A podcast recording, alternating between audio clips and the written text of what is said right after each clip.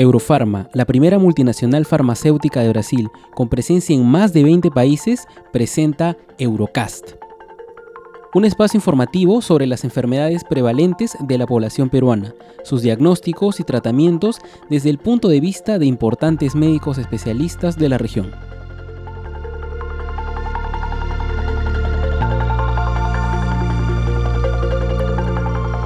Reciban todos una cordial bienvenida a un nuevo episodio de Eurocast.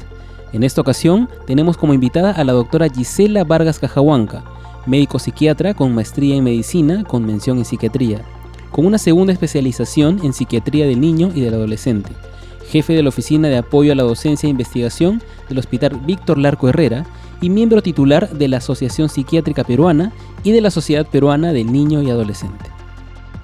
En el episodio de hoy, la doctora Vargas nos hablará sobre el estrés laboral en tiempos de COVID-19 y responderá algunos de los cuestionamientos más frecuentes al respecto. Escuchemos a la doctora.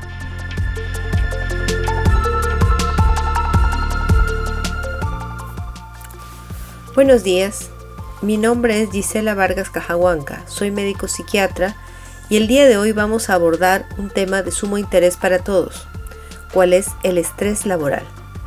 El estrés laboral es la reacción que puede tener el individuo ante exigencias y presiones laborales que no se ajustan a sus conocimientos y capacidades y que ponen a prueba su capacidad para afrontar tal situación. Aunque el estrés puede producirse en situaciones laborales muy diversas, a menudo se agrava cuando el empleado siente que no recibe suficiente apoyo de sus supervisores y colegas, y cuando tiene un control limitado sobre su trabajo o la forma en que puede hacer frente a las exigencias y presiones laborales. A menudo existe una confusión entre presión o reto y estrés, y a veces se utiliza para disculpar prácticas gerenciales inadecuadas. Debido a las exigencias del entorno laboral de hoy, es inevitable que exista presión en el trabajo. Un nivel de presión que el trabajador considere aceptable puede incluso mantenerlo alerta, motivado y en condiciones de trabajar y aprender, dependiendo de los recursos de que disponga y de sus características personales. El estrés aparece cuando esa presión se hace excesiva o difícil de controlar. El estrés puede perjudicar la salud de los empleados y los resultados de la empresa. El estrés es el resultado del desequilibrio entre las exigencias y presiones a las que se enfrenta el individuo por un lado y sus conocimientos y capacidades por otro. El estrés pone a prueba la capacidad del individuo para afrontar su actividad y no solo incluye situaciones en las que presión laboral excede la capacidad del trabajador para hacer frente a la misma, sino también los casos en que no se utilizan suficientemente sus conocimientos y capacidades, y esto supone un problema para el trabajador. En términos generales, un trabajo saludable es aquel en el que la presión sobre el empleado se corresponde con sus capacidades y recursos, el grado de control que ejerce sobre su actividad y el apoyo que recibe de las personas que son importantes para él. Dado que la salud es un estado completo de bienestar físico, mental y social, y no solamente la ausencia de afecciones o enfermedades, un entorno laboral saludable no es únicamente aquel en que hay ausencia de circunstancias perjudiciales, sino abundancia de factores que promuevan la salud. Estos pueden incluir la evaluación permanente de los riesgos para la salud, el suministro de información y capacitación adecuada en materia de salud y la disponibilidad de estructuras y prácticas institucionales de apoyo que promuevan la salud. Un entorno laboral saludable es aquel en que la salud y la promoción de la salud constituyen una prioridad para los trabajadores y forman parte de su vida laboral. ¿Pero qué cosas causan el estrés laboral? Una mala organización del trabajo, es decir, el modo en que se definen los puestos y los sistemas de trabajo y la manera en que se gestionan, puede provocar estrés laboral. El exceso de exigencias y presiones o la dificultad para controlarlas puede tener su origen en una definición inadecuada del trabajo, una mala gestión o la existencia de condiciones laborales insatisfactorias. Del mismo modo, estas circunstancias pueden hacer que el trabajador no reciba suficiente apoyo de los demás o no tenga suficiente control sobre su actividad y las presiones que conlleva. Los resultados de las investigaciones muestran que el tipo de trabajo que produce más estrés es aquel en que las exigencias y presiones superan los conocimientos y capacidades del trabajador. Hay pocas oportunidades de tomar decisiones o ejercer control y el apoyo que se recibe de los demás es escaso. Cuanto más se ajusten los conocimientos y capacidades del trabajador a las exigencias y presiones del trabajo, menor será la probabilidad de que sufra de estrés laboral. Cuanto mayor sea el apoyo que el trabajador reciba de los demás en su trabajo o en relación con este, menor será la probabilidad de que sufra de estrés laboral. Cuanto mayor sea el control que el trabajador ejerce sobre su trabajo y la forma en que lo realiza, y cuanto más participe en las decisiones que atañen su actividad, menor será la probabilidad de que sufra estrés laboral. La mayor parte de las causas del estrés laboral están relacionadas con la forma en que se define el trabajo y el modo en que se gestionan las entidades. Tales factores pueden ser perjudiciales, por lo que se denominan peligros relacionados con el estrés. Por lo general, en la literatura sobre el estrés se acepta la existencia de nueve categorías de peligros relacionados con el estrés. No debemos olvidar que algunos de estos peligros pueden no ser universales o no considerarse perjudiciales en determinadas culturas. Veamos cuáles son estos peligros relacionados con el estrés. En primer lugar tenemos las características del puesto, es decir, un puesto con tareas monótonas, aburridas y triviales, falta de variedad, tareas desagradables, tareas que producen aversión. En segundo lugar, el volumen y ritmo de trabajo, caracterizado por un exceso o escasez de trabajo, trabajos con plazos muy estrictos. Luego, el horario de trabajo. Horarios de trabajo estrictos e inflexibles, jornadas de trabajo muy largas o fuera de horario normal, horarios de trabajo imprevisibles y sistemas de turno mal concebidos. Y finalmente, lo concerniente a la participación en control. Falta de participación en la toma de decisiones, falta de control, por ejemplo, sobre los métodos de trabajo, el horario y el entorno laboral las perspectivas profesionales, estatus y salario. En estos temas tenemos que tener en cuenta la inseguridad laboral, la falta de perspectivas de promoción profesional, la promoción excesiva o insuficiente, la actividad poco valorada socialmente, la remuneración por trabajo a destajo, los sistemas de evaluación del rendimiento injustos o poco claros, el exceso o carencia de capacidades para el puesto. Otro punto importante son las relaciones interpersonales, es decir, una supervisión inadecuada, desconsiderada o que no proporciona apoyo, malas relaciones con los compañeros, intimidación, acoso y violencia, trabajo aislado o en solitario, ausencia de procedimientos establecidos para tratar de resolver problemas y quejas.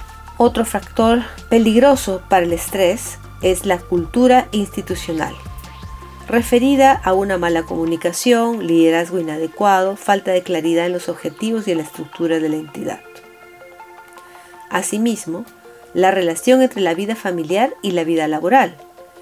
Exigencias contrapuestas entre la vida laboral y la vida familiar, la falta de apoyo en el trabajo con respecto a los problemas familiares, la falta de apoyo en la familia con respecto a los problemas laborales, pueden constituirse en factores de riesgo muy peligroso para tener estrés laboral.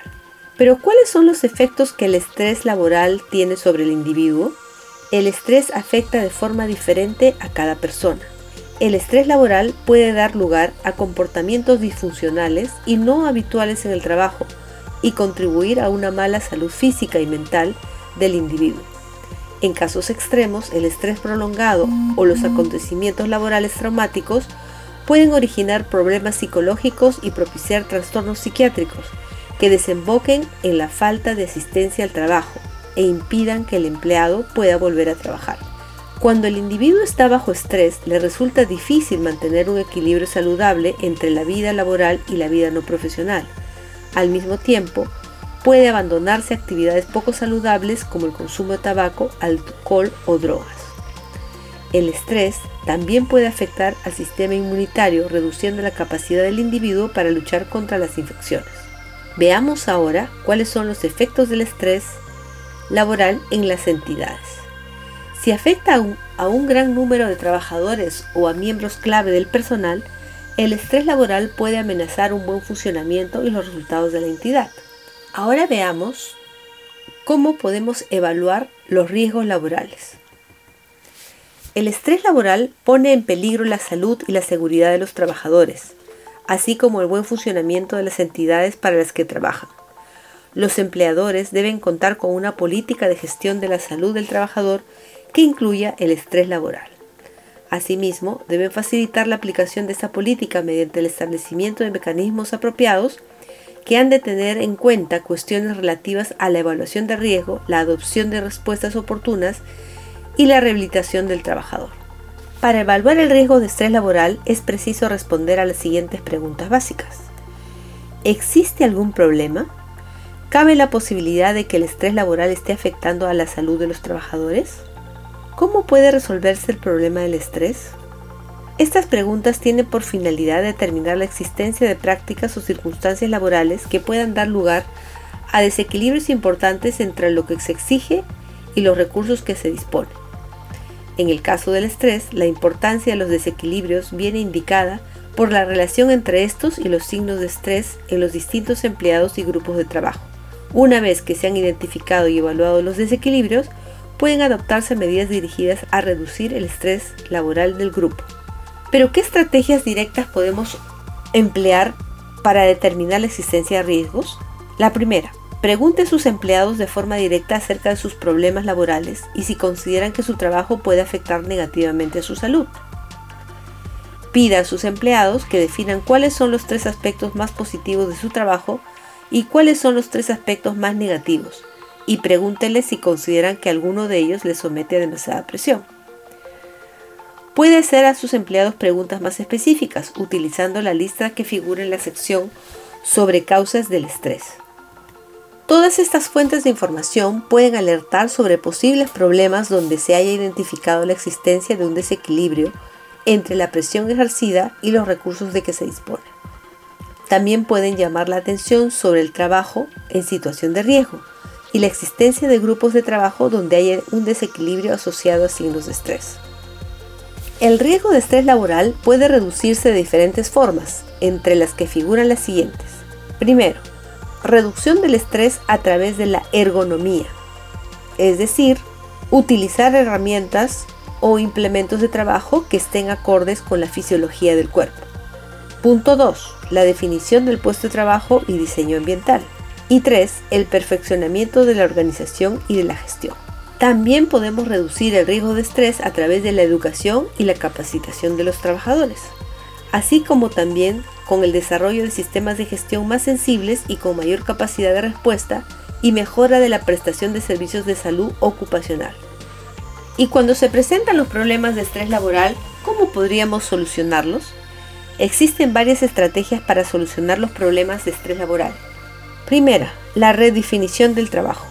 Las mejores estrategias de redefinición del trabajo se centran en las exigencias, los conocimientos y las capacidades, el apoyo y el control, e incluyen modificación de las exigencias laborales, modificando el entorno laboral o repartiendo de manera diferente la carga de trabajo.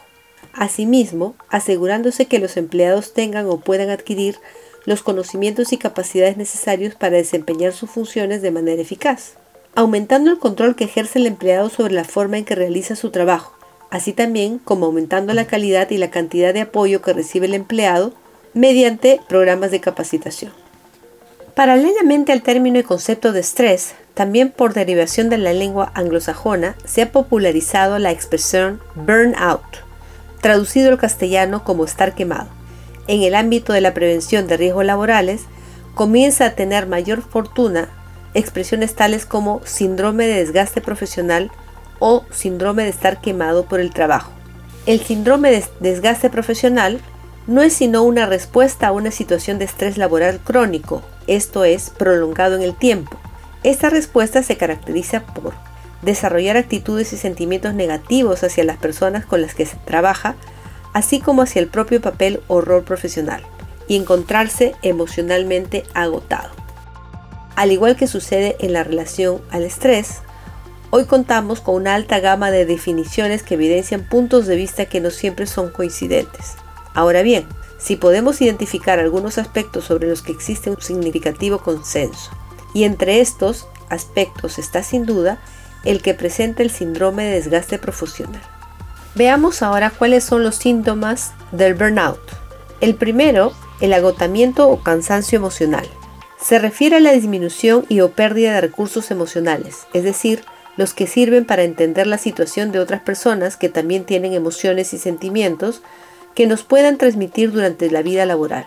El trabajador desarrolla sentimientos de estar exhausto, tanto física como psíquicamente, ya que no puede dar, más de sí mismo, siente impotencia y desesperanza. El otro síntoma importante, la despersonalización o deshumanización, revela un cambio consistente en el desarrollo de actitudes y respuestas negativas, como insensibilidad y cinismo hacia los beneficiarios del servicio, así como por incremento de la irritabilidad hacia la motivación laboral. Este aislamiento y evitación de otras personas se traduce en unas conductas como son el ausentismo laboral, ausencia de reuniones, resistencia a enfrentarse con otros individuos o a atender al público, o en su actitud emocional que se vuelve fría, distante y despectiva. Estas conductas de endurecimiento afectivo son vistas por los usuarios de manera deshumanizada. Tercer síntoma. Sentimientos de baja o falta de realización personal suponen tendencias con respuestas negativas a la hora de evaluar el propio trabajo, convivencias de insuficiencia profesional, baja autoestima, evitación de relaciones interpersonales y profesionales, baja productividad e incapacidad para soportar la presión. Son sentimientos complejos de inadecuación personal y profesional, con deterioro progresivo de su capacidad laboral y pérdida de todo sentimiento de gratificación personal con la misma. Esta autoevaluación negativa afecta considerablemente a la habilidad de la realización del trabajo y, a la relación con las personas atendidas. Es importante que todos conozcamos cuáles son las formas en que se puede presentar este desgaste profesional. Tenemos una forma leve, en el cual los afectados presentan síntomas físicos vagos e inespecíficos, dolores de cabeza, dolores de espalda, dolores musculares y se vuelven poco operativos. Uno de los primeros síntomas de carácter leve pero que sirve como primer escalón de alarma es la dificultad para levantarse por la mañana o el cansancio patológico. Cuando el estrés ya es moderado, aparece insomnio, déficit de atención y concentración, tendencia a la automedicación. También en este nivel aparece distanciamiento, irritabilidad, cinismo fatiga, aburrimiento, progresiva pérdida del idealismo que convierten al individuo en emocionalmente exhausto, con sentimientos de frustración, incompetencia, culpa y autovaloración negativa. Cuando ya tenemos un síndrome de desgaste profesional grave, existe mayor absentismo, aversión a la tarea, cinismo, abuso de alcohol y psicofármacos. Y la forma más extrema de desgaste profesional es en la que existe aislamiento, crisis existencial, depresión crónica y hasta riesgo de suicidio. Los múltiples estudios hechos hasta el momento nos revelan que no se trata solamente de un problema científico médico, sino más bien y sobre todo de un problema social.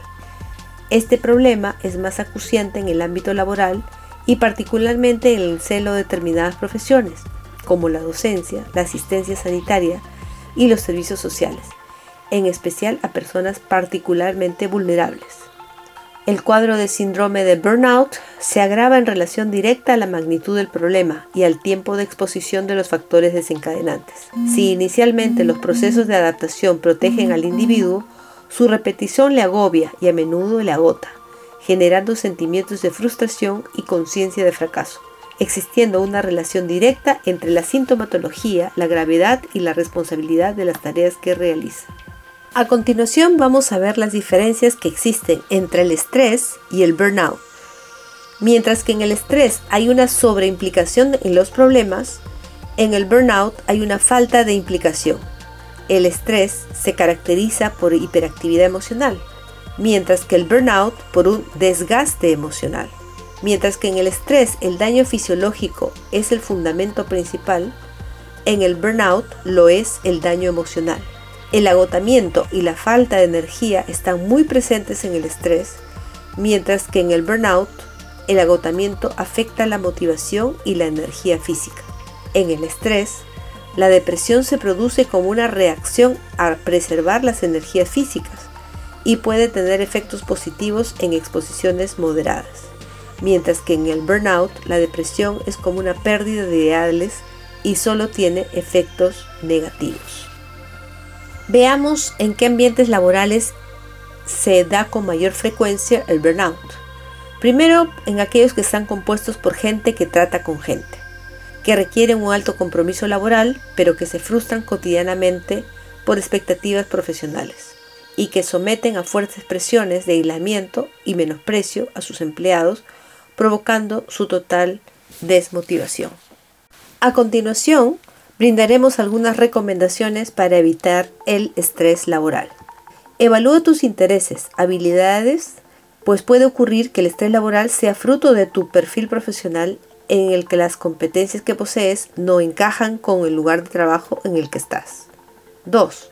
Realiza una evaluación honesta para decidir si debes o no buscar un trabajo alternativo, uno que te resulte menos exigente o que se ajuste mejor a tus intereses y habilidades. 3. No desarrolles una relación adictiva. Si eres de los que siempre estás pendiente del móvil por temas laborales o cuando terminas tu jornada laboral te llevas a trabajo a casa, debes plantearte seriamente tomarte un descanso. 4. El descanso es sinónimo de bienestar y por tanto el trabajo no debe comprometer tu salud psicológica. 5. Haz ejercicio. Reduce los niveles de cortisol, que es la hormona relacionada con el estrés, incrementa la producción de norepinefrina, un neurotransmisor que modera la respuesta del cerebro al estrés y produce endorfinas o serotonina, mejorando el estado de ánimo, gestiona el tiempo y duerme bien. A continuación brindaremos algunas recomendaciones para evitar el estrés en este estado de emergencia nacional que nos ha tocado vivir y que para muchos significa trabajar desde casa. Es importante aplicar algunos consejos para evitar el estrés laboral. En primer lugar, Planifique los recursos que necesita para crear tu espacio de trabajo en la casa. Tal vez deberías preguntarte, ¿dónde hay menos ruido? ¿Cuál es la mejor zona de conexión de Wi-Fi? ¿Tengo la iluminación necesaria? La mesa y la silla que uses aportarán no solo el confort, sino la ergonomía necesaria para evitar problemas osteomusculares. Dos de los aspectos importantes para que tus pies toquen el piso y tus antebrazos estén en forma horizontal con la mesa. Establece una rutina de trabajo durante el día para ser más eficiente y por ende para que puedas realizar todas las actividades planificadas. Establece y respeta los horarios de trabajo. Lo más importante es que cumplas las metas y no un horario estricto. En este punto, una buena ayuda es apuntar al inicio del día laboral los pendientes que puedas cumplir durante el día. Realiza pausas activas. Durante este tiempo puedes ejecutar algunos minutos de actividad física esto te ayudará a relajar tu cuerpo y mente y ser más productivo durante el día.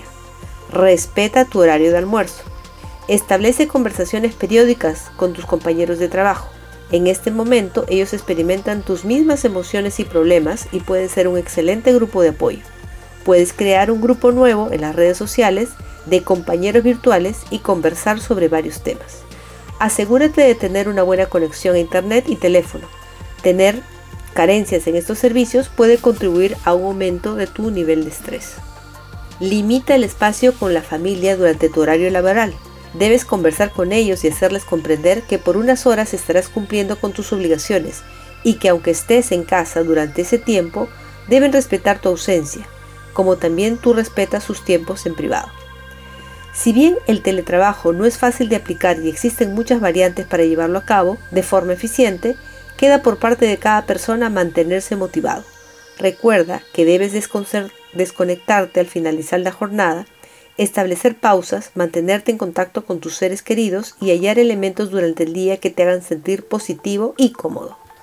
Muy bien, espero que este podcast sobre estrés laboral les haya ayudado a identificar los ciertos factores desencadenantes del estrés y de su peor etapa que es el burnout Esperemos que al conocerlo puedan tener una actitud preventiva y sobre todo que practiquen la última parte de recomendaciones para evitar el estrés en esta etapa de emergencia sanitaria que nos ha tocado vivir. Siempre hay que valorar lo que tenemos y no quejarnos tanto de lo que nos hace falta. Recuerden que siempre habrá personas que están en una situación peor que nosotras y otras en una mejor situación. Sin embargo, es importante disfrutar y valorar lo que la vida nos da en el momento más oportuno. Muchas gracias por su atención. Muchas gracias doctora por toda la información científica brindada el día de hoy. En Eurofarma estamos comprometidos con el bienestar y la salud de nuestra población, así como con la educación médica continua. En próximos episodios seguiremos conversando sobre diferentes cuadros clínicos relevantes bajo la visión de destacados especialistas. Gracias por su atención a Eurocast.